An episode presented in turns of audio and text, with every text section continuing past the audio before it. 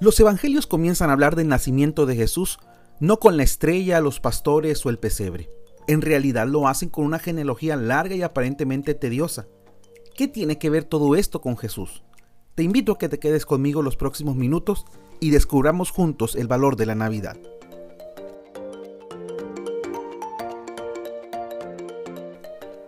El segundo capítulo de la Navidad oculta de Tim Keller se llama Las Madres de Jesús. Un nombre interesante para llamar nuestra atención, pero veamos de qué se trata.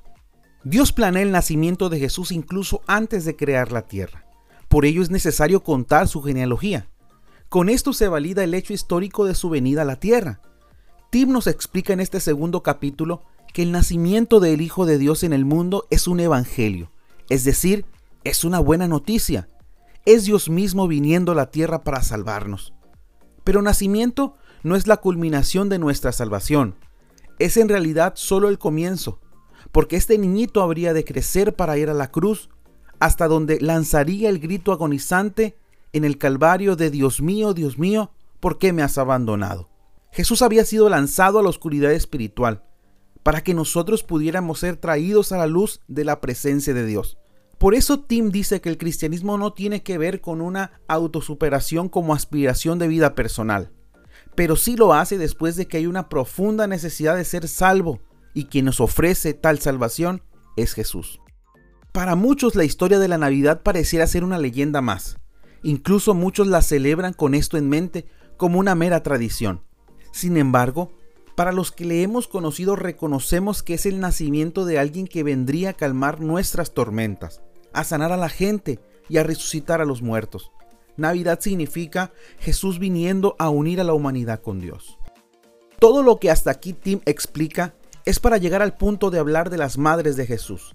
En otras palabras, el autor quiere llamar la atención de las cinco mujeres que aparecen en la genealogía de Jesús. Para nosotros como lectores esto parece no tener nada de extraordinario.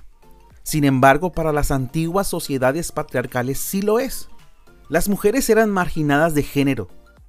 Por eso no se les vería en los registros de la familia, pero en las de Jesús sí están.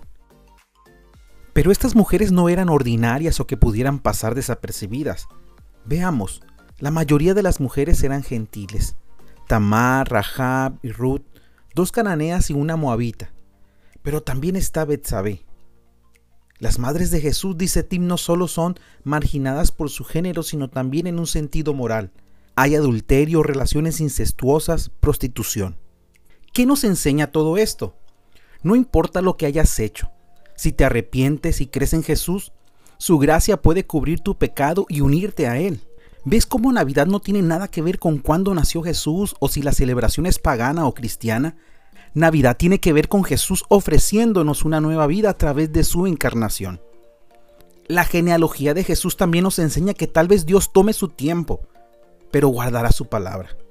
Toda promesa hecha se cumplirá. Así sucedió desde que Dios hizo un pacto con Abraham de que todos los pueblos en la tierra serían benditos a través de sus descendientes, así como que vendría uno que aplastaría la cabeza de Satanás y lo derrotaría. Tuvieron que pasar cientos de años para que el ángel apareciera a María y le dijera que tendría un hijo. Tal vez haya promesas que has recibido de Dios y aún no se han concretado. Ten paciencia, Dios toma su tiempo, pero guarda su palabra. Y finalmente Tim explica que las genealogías enseñan que Jesús es el descanso supremo. Son 14 genealogías desde David hasta el exilio de Babilonia y 14 desde el exilio hasta Cristo. Keller dice que hubo 6 siete de generaciones y eso hace que Jesús sea el comienzo del séptimo siete. El número 7 en la cultura de Israel tiene un profundo significado pues vincula al día de reposo. Es Jesús entonces el descanso para la humanidad. ¿Cuántos de nosotros no necesitamos descanso de los problemas y los males de este mundo? Pero no para escapar de ellos, sino para enfrentarlos. Navidad nos recuerda que, aunque parezca lo contrario, Dios sigue teniendo el control de la historia y algún día pondrá todas las cosas en su lugar. Esto significa que tenemos esperanza para nuestro futuro. No es un mero optimismo humano. Él nos dará paz y fortaleza para enfrentar las pruebas y tragedias del presente. Recuerda, Navidad no es un cuento donde se narra qué sucedió para enseñarnos a vivir mejor. No, Jesús irrumpió en el mundo para salvarnos. Cristo el Salvador ha nacido. Y esto es uno de los significados ocultos de la Navidad. Si crees que este contenido puede ser de bendición para algún familiar o amigo, no dudes en compartir este podcast y recuerda, nos escuchamos en el próximo episodio. Hasta entonces.